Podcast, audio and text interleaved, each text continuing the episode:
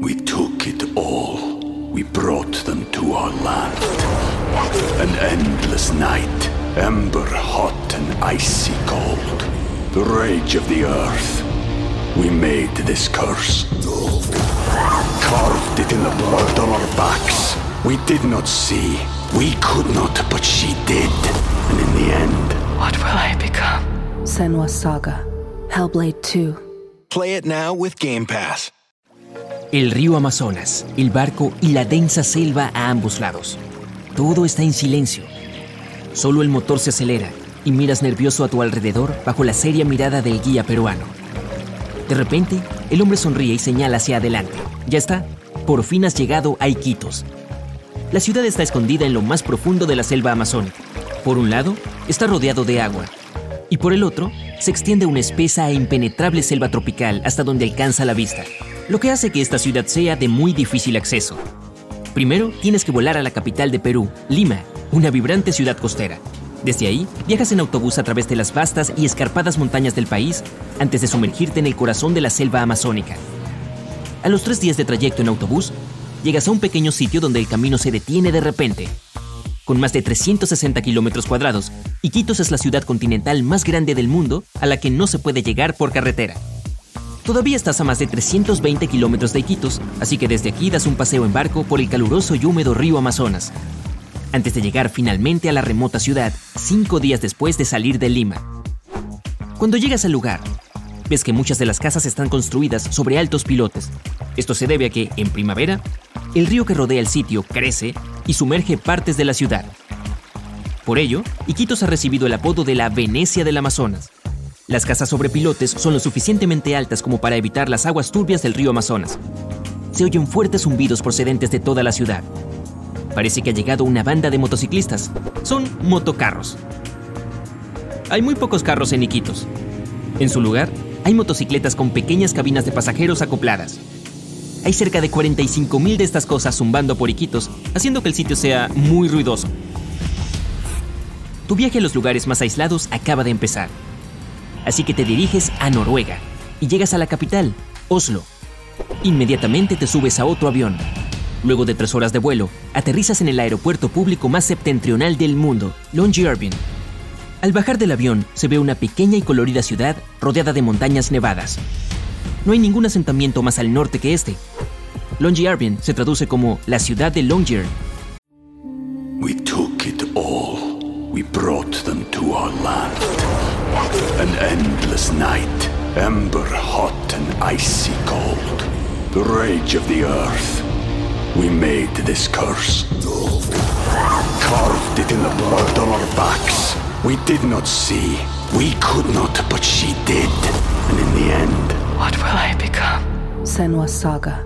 Hellblade 2. Play it now with Game Pass. llamada así por su fundador estadounidense, el minero del carbón John Longyear. Das un paseo por la costa de la pequeña ciudad. El agua es de un hermoso azul cristalino. Decides meter el dedo del pie para probarla. ¡Auch! Mala idea. La temperatura media del agua aquí es de 0 grados, así que está helada. A lo lejos puedes distinguir una criatura blanca y peluda. Es un oso polar.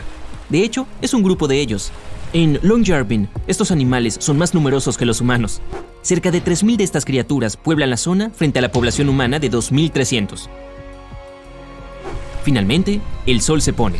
Tomas una manta y te sientas a contemplar la impresionante vista de la aurora boreal. Ahora, imagina que estás caminando bajo un calor abrasador por el gran mar de arena de Egipto. Llevas kilómetros, horas, incluso días caminando, soñando con agua, vegetación y un lugar para descansar. Cuando de repente te encuentras con un pequeño asentamiento con olivares, palmeras e incluso manantiales de agua dulce. No se trata de un espejismo inducido por el calor, es el oasis de Siwa, una ciudad egipcia de 23.000 habitantes y un milagro de la naturaleza. Llegas hasta ahí volando desde la capital egipcia, el Cairo, y luego emprendes un largo y desolador viaje en autobús por el desierto. Cuando por fin se divisa algo de vegetación entre la arena, has llegado al oasis de Siwa. Tras refrescarte en las frescas aguas de los manantiales, sigues explorando este sitio y encuentras antiguas ruinas. Esta ciudad ha existido desde el año 10.000 a.C. y aún hoy se pueden encontrar muchos restos históricos. Entre estas ruinas se observa que hay edificios más nuevos. Aquí es donde el pueblo Siwi actual habita. Pasas un rato con los Siwis, una comunidad de egipcios única y amistosa. Te cuentan todo sobre su pueblo. El oasis de Siwa está en medio del desierto del Sahara. Y debido a su duro clima, es una de las ciudades más remotas del mundo. Se nota lo seco que es el aire y lo abrasador que es el sol. Este calor, que alcanza máximas de 48 grados Celsius, hace del oasis de Siwa un lugar difícil para vivir. Bien, es hora de viajar a un clima más equilibrado. Te diriges al noreste y llegas a la capital de Rusia, Moscú. Desde ahí vuelves a tomar un vuelo hacia el este, viajando cada vez más lejos por Rusia, hasta que estás más cerca de Alaska que de Moscú. Ahora has llegado a la ciudad de Petropavlovsk, que se traduce como ciudad de Pedro y Pablo. Lo primero que ves son unas montañas gigantescas que rodean la ciudad, aislándola del resto del mundo. Estos montes son en realidad volcanes. En este extremo oriental de Rusia hay más de 300 de ellos, de los cuales 29 están activos. Esto impide que cualquier carretera llegue a Petropavlovsk. La ciudad depende de los vuelos y los barcos para importar suministros. Te alejas de los volcanes para contemplar el océano azul y brillante. El agua parece agradable, así que te diriges a la playa donde una multitud de lobos marinos toman el sol en la arena. Petropavlovsk alberga una fauna increíblemente diversa. Justo al lado de la orilla se puede ver una aleta de ballena asomando por el agua. Exploras el variado paisaje de la ciudad. Vas a una de las estaciones de esquí de la ciudad y pasas el día en las pistas. Luego te subes por un sendero rocoso hasta la base de uno de los muchos volcanes de la ciudad. Finalmente, es hora de relajarte en una excursión en barco alrededor de la isla para ver la famosa formación rocosa de los Three Brothers de la ciudad. Sintiéndote inspirado, viajas a otra tierra volcánica, la isla de Pascua, en Chile. El sitio no tiene puerto y solo una compañía aérea vuela a esta tierra remota. Así que viajas un día entero hasta Santiago de Chile, Luego te subes a una avioneta para llegar a la isla de Pascua. Caminas por los altos acantilados de la árida isla y te encuentras con sus famosos monumentos. Se trata de gigantescas y misteriosas estatuas de cabezas humanas. Se llaman Moai y fueron talladas por la población local hace unos 800 años.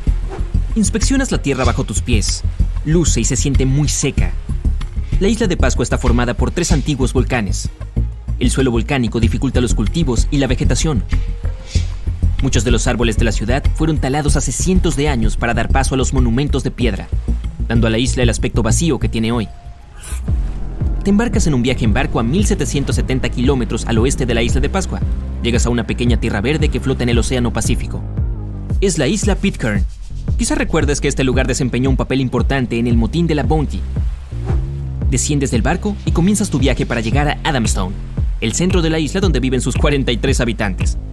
Para llegar a este sitio, hay que subir la colina de la dificultad, una empinada y rocosa subida de 61 metros hasta la cima de la isla. Ahora que por fin has llegado hasta aquí, puedes explorar la naturaleza diversa y única del territorio. La isla de Pitcairn alberga la mayor reserva marina del mundo. Realizas una excursión de snorkel y nadas junto a todo tipo de peces exóticos. Exploras los vibrantes arrecifes de coral e incluso avistas a una rara ballena jorobada. Soñando con los grandes días del viejo oeste, decides viajar a Supai, Arizona. Para llegar a este asentamiento de nativos americanos y fragmento del pasado, conduces por la famosa Ruta 66 de los Estados Unidos. Te detienes aparentemente en medio de la nada, con solo tierras desérticas hasta donde alcanza la vista. Luego, sigues un sendero de 13 kilómetros para llegar a Supai. Desciendes hasta el Gran Cañón de casi 915 metros de profundidad. Te encuentras con una impresionante cascada que se derrama sobre los acantilados del cañón, se trata de las cataratas Havasu, un popular lugar turístico famoso por sus aguas de color azul verdoso. Después de más de un kilómetro de caminata, llegas finalmente a Supai. Más de 200 miembros de la tribu nativa Havasupai residen en este pequeño pueblo. A menudo se le llama el pueblo más remoto de los Estados Unidos. A tu izquierda, ves varias mulas atravesando el pueblo con paquetes a sus espaldas.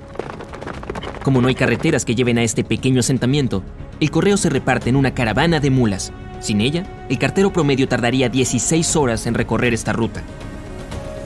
Al caminar por la zona, te encuentras con muchas más cascadas azules. La naturaleza intacta y las magníficas vistas del Gran Cañón hacen que la larga caminata merezca la pena. Luego de una hermosa puesta de sol, llega la noche y no hay luces en kilómetros. La Tierra está iluminada por las innumerables estrellas que brillan en lo alto.